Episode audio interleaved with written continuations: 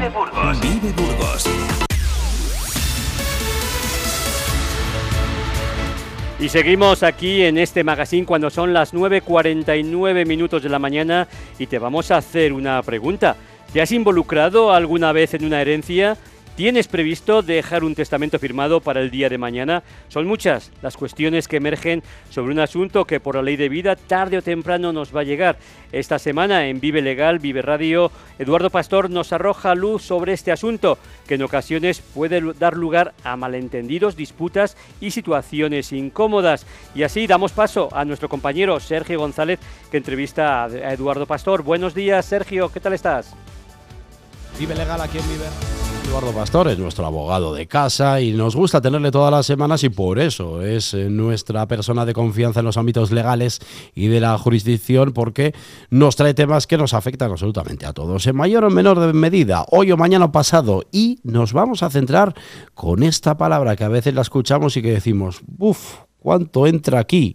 Hablamos de las sucesiones y en este caso lo vamos a hacer un poco focalizado, pero solo un poco en lo que son las herencias, ya que, pues bueno, ocurre, ¿no? Desgraciadamente, cuando fallece un familiar, sobre todo, y hay un testamento, o no lo hay, pero hay que ejecutar o no una herencia, hay muchas dudas, hay mucho papeleo, ¿qué tengo? ¿Qué no tengo que hacer? ¿A dónde voy? ¿Dónde no voy? ¿Merece la pena? ¿No merece la pena terminar con esta herencia? Es un tema que hay que resolver y que para resolverlo, valga la redundancia, tenemos que nosotros a Eduardo Pastor. Eduardo, buenos días. Buenos días, totalmente. Es una, consulta muy frecuente que al fallecimiento de una persona, de un familiar, eh, se nos pregunte qué pasos hay que seguir para poder heredar y en su caso si eh, conviene, merece la pena eh, heredar o no, ¿no? Aceptar la, aceptar la herencia. Bueno, lo primero de todo, tenemos que saber si hay o no testamento.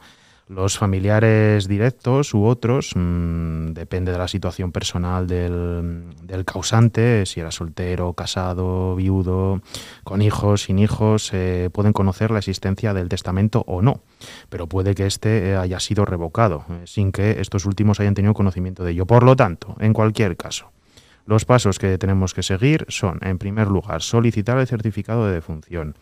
Eh, si el causante contaba con un seguro de decesos, podemos eh, hacer estos trámites, solicitárselos a la pertinente aseguradora. Si no, tendremos que acudir al registro civil eh, cumpliendo una serie de requisitos. En segundo lugar, tendremos que solicitar el certificado de últimas voluntades. Es primordial, aunque hay que esperar 15 días hábiles desde desde el fallecimiento, pero mm, con ello nos aseguramos, ratificamos si el testamento eh, que poseemos del fallecido es el válido. Y si no es así, es que, como antes estaba comentando, se revocó antes de su muerte. Eh, de todas maneras, el testamento más común, el más frecuente, el que nos vamos a encontrar en la mayoría de ocasiones, es el testamento eh, abierto notarial. Eh, puede pasar que no se haya otorgado ningún testamento. De aquí que diferenciemos entre una sucesión de que se distinga entre una sucesión testada o una sucesión intestada. Es decir, eh, si hay testamento o si eh, no lo hay, entonces nos encontramos ante la llamada sucesión legal. Ah, en primer lugar, vamos a hablar de los supuestos en los cuales sí que hay testamento, ¿vale? Es decir, que es el supuesto más cómodo de todos que es cuando pues, la, persona fallecida ha dispuesto para después de su muerte todos sus bienes y eh, ha adjudicado los mismos, como libremente ha querido, aunque no es tan sencillo, porque ahora se estará preguntando la gente, ¿y qué pasa con la, qué pasa con la legítima, la, famosa legítima estricta? Bien, pues es cierto que el artículo 806 del Código Civil dispone que hay una porción de bienes que el testador eh, no dispone libremente y que la ley reserva a los llamados eh, herederos forzosos. Sí que es verdad que hay supuestos en los cuales se procede la desheredación, ¿vale? Pero bueno, son causas eh, o supuestos más concretos, más específicos que dan para, para consultas muy, muy particulares y además para, para, unas cuantas. Por lo tanto, vamos a, vamos a hacer un, repaso muy general de, de los trámites eh, iniciales y de los supuestos más frecuentes en las, en las consultas eh, sobre herencias. Esto para que nos entendamos es, por ejemplo, yo, ¿no? Sergio quiere dejar un testamento, o deja, mejor dicho, un testamento firmado ante notario en el cual yo pongo mis voluntades para el día de mañana cuando no esté de cuerpo presente aquí. Independientemente de que yo deje ahí, que se lo quiero dejar todo a Eduardo Pastor, porque es un tipo fenomenal, es mi amigo, es mi compañero y yo quiero porque es mi voluntad, independientemente de eso va a haber una parte que para mi mujer y mi hija va a ir obligatoriamente porque así lo recoge la ley. Pues te agradezco mucho la disposición que vas a hacer en el, en, el testamento, pero sí, tendrías que respetar la, la legítima estricta que eh, corresponde con respecto a la porción de bienes que estábamos diciendo un tercio sobre los mismos, ¿vale? Hay comunidades autónomas que aplican el derecho foral y por lo tanto esta legítima queda diluido, pero bueno, a nosotros como lo que nos interesa son, son los supuestos de aplicación a los burgaleses, vamos a ceñirnos eh, meramente a, la, a, las normas de aplicación de derecho civil general. Eh, bien, ya dicho esto, ahora nos encontramos para saber si merece la pena o no, bueno, si, si se acepta, bueno, pues vamos a... ¿Qué es lo que hay que hacer? Pues tendremos que calcular el valor de todos los bienes y, derechos del, fallecido para, eh, en su caso, deducir o descontar las cargas o deudas que tuviera pendiente. Y lo vamos a hacer con un supuesto muy, muy práctico para que todo el mundo lo, eh, lo pueda lo pueda ver eh, lo pueda ver sin Vamos a ver. suponemos que un hombre muere, deja una. O sea, fallece una persona, deja una finca valorada en 100.000 euros, una cuenta bancaria con un saldo de 10.000 euros, un coche cuyo valor asciende a 5.000 euros, el activo, haciendo este cálculo con estas cantidades, va a ser de 115.000 euros. Bien, pero tiene una hipoteca en la que, por ejemplo, eh, queda pendiente de amortizar 20.000 mm, euros y, un, y tiene otro crédito aparte también pendiente de pago de 5.000 euros. Bien, pues aquí entonces el pasivo van a ser, con este cálculo, 25, van a ser 25.000. ¿vale? Estos 25.000 euros habrá que restarlos del anterior valor. Luego, el caudal relicto va a ser de 90.000 euros. ¿De acuerdo? Esto, en función de ello, eh, restando activo y pasivo, pues ya eh, podremos, eh, bueno, pues ya conocemos el La caudal. lo que nos queda, por Exacto, conocemos el caudal y ya pues nos podemos ir haciendo una idea, ¿de acuerdo?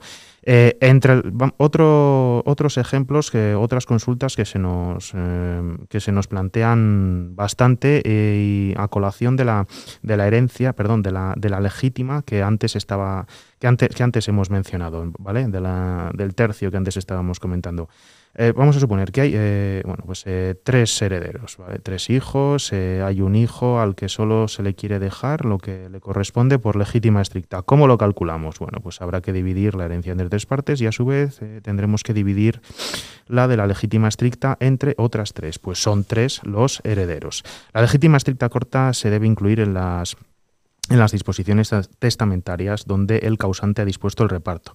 Si no se hace, eh, habrá que entender que el testador no quería disponer de sus bienes en un sentido diferente al que insta la legislación vicente, y así todo el caudal relicto se dividirá a partes iguales entre los herederos. En conclusión, la legítima corta es exclusivamente la parte del tercio de la herencia que corresponde a un heredero forzoso y sin mejoras.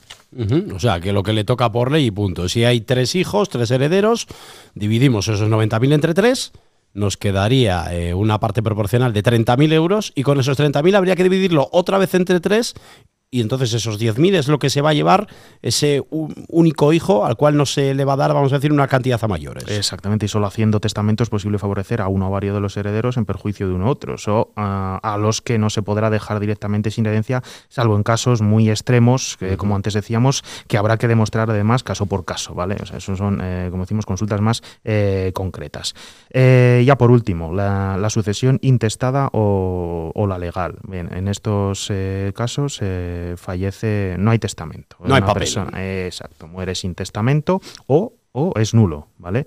Eh, de todas maneras, no quiere decir que si se aplica un tipo de sucesión no se va a aplicar la otra. O sea, pueden ser eh, perfectamente compatibles o incluso esta última, la que estamos ahora, en la legal, es supletoria de la testamentaria, de conformidad con el artículo 658 del Código Civil. Por ejemplo, cuando el testamento no, se contiene, no contiene institución de heredero o cuando es incapaz de, o cuando es incapaz de suceder.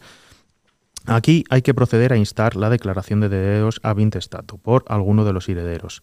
Se requiere al notario para que se declare la notoriedad eh, de los hechos expuestos en el requerimiento y se y declare los herederos eh, del causante el orden, y esto sí que es eh, bastante común que la gente se, se, interese por quién va primero, en definitiva, ¿no?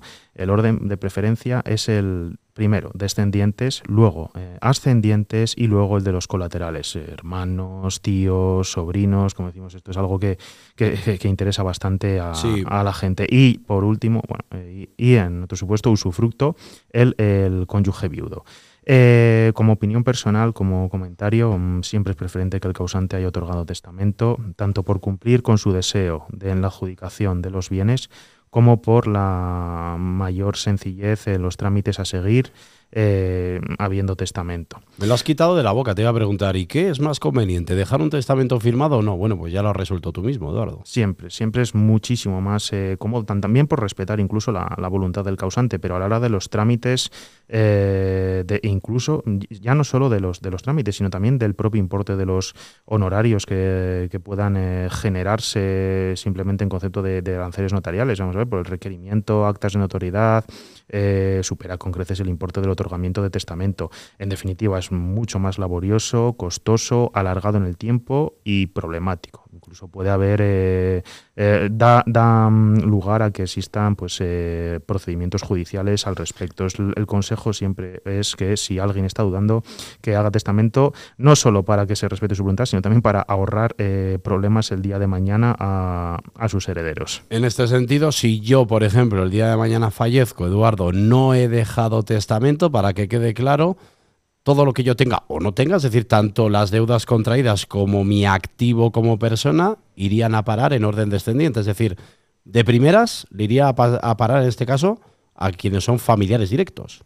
Exactamente, en, la, en el orden de preferencia que, antes hemos comentado, ¿vale? Eh, y eh, una vez conocidos los eh, herederos y los bienes, ya por último, los derechos, obligaciones del fallecido, procederemos a la aceptación y a la adjudicación de, la herencia y a la liquidación del impuesto de sucesiones con todo lo que ello conlleva. Es decir, esto da para, para otras, para otras tantísimas eh, consultas. Estamos hablando de inclusión de bienes, valoraciones, renuncias, repudias, que muy bien estabas comentando antes por parte eh, de algún heredero. Eh, son supuestos más, más, particulares que dan para, una, para, para muchísimas secciones aquí en Vive Radio. Y seguramente la abordaremos, pero bueno, la primera parte había que tenerla clara porque sí que es cierto, bueno, que, indudablemente todos algún día, pues de una manera u otra no vamos a estar aquí, así que era necesario no tener claro qué ocurre con esa esa sucesión en cuanto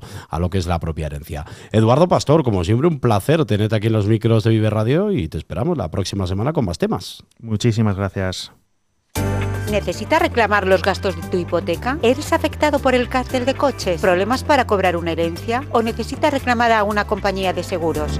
Ponte en manos de expertos. Abogado Eduardo Pastor, Avenida Castilla y León 16 Comercial, Burgos